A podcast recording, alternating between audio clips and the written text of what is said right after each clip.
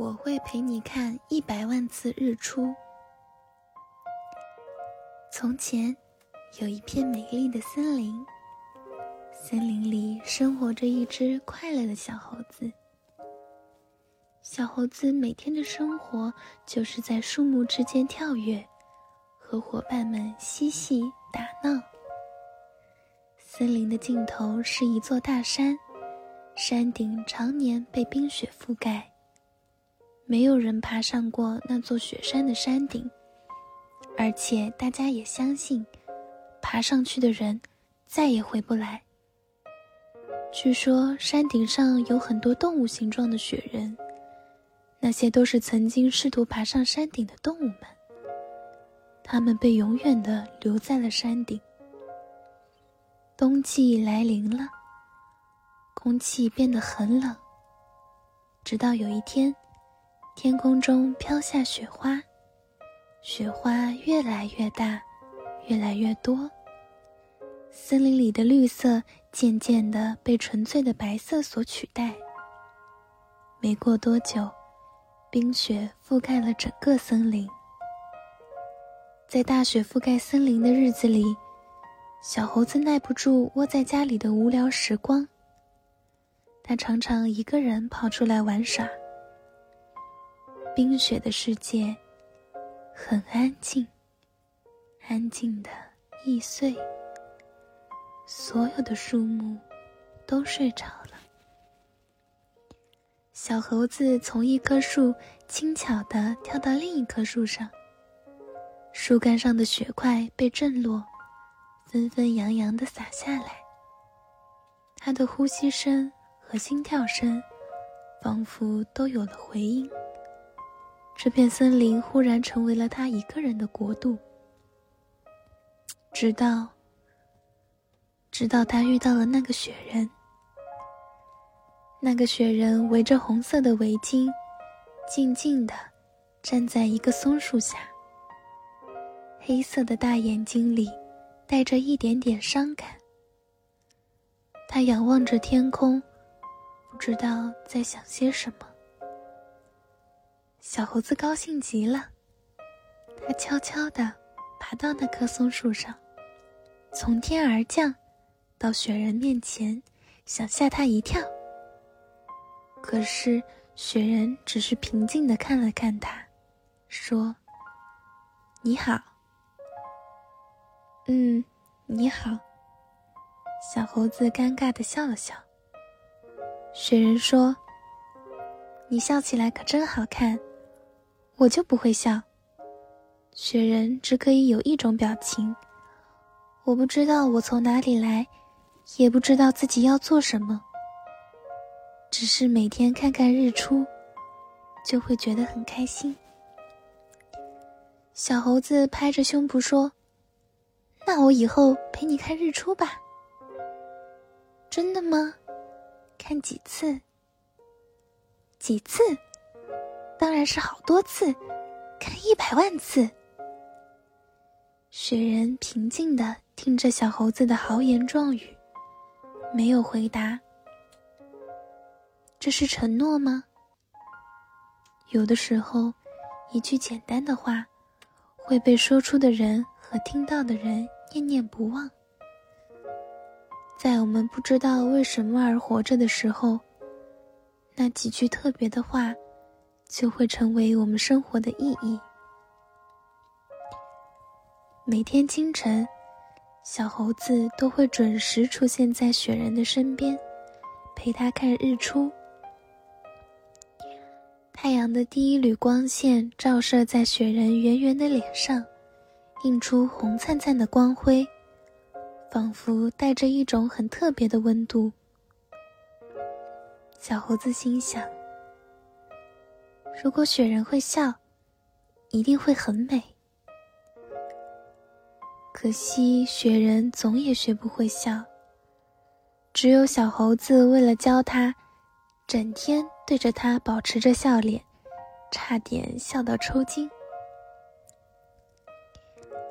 这是一个特别的冬季，小猴子整个冬天都没有感觉到寒冷，它过得很充实。整整一个冬天，他和雪人一起看日出，数云朵，在雪地上画画。小猴子还一度想教会雪人爬树。这种努力当然是徒劳的，因为对雪人来说，这比笑还难。日子过得很快，春天终于回来了。在他们看第五十五个日出的时候，雪人的脸上布满了水珠，把小猴子吓了一跳。小猴子问：“雪人，你怎么哭了？”雪人说：“我不是哭，春天来了，我要融化了。”小猴子慌了，他大声的喊道。你不要融化，你不要融化。我们说好了，要看一百万次日出的。雪人全身都在流汗，他的脸上布满了水痕，平静地说：“我只能活在冬天里。冬天过去，我就会消失。即使是你。”也只能活几十年，怎么可能看一百万次日出呢？笨蛋！谢谢你陪我看的这五十五个日出，我会永远记住的。也请你不要忘了我。小猴子拼命摇头：“不会的，我说过的，要带你看一百万次日出。”就一定会做到。我不会让你消失的。你都，你都还没有对我笑过。这个时候，小猴子忽然转头，他望向森林尽头的雪山，心里下了一个决定。他抱起雪人，飞一般的冲向雪山脚下。等到他们来到了山脚下。已经奄奄一息的雪人，才反应过来小猴子的意图。雪人虚弱的说：“你不要上去，上面的暴风雪会冻死你的。”小猴子说：“我要给你一个永不消失的冬天。”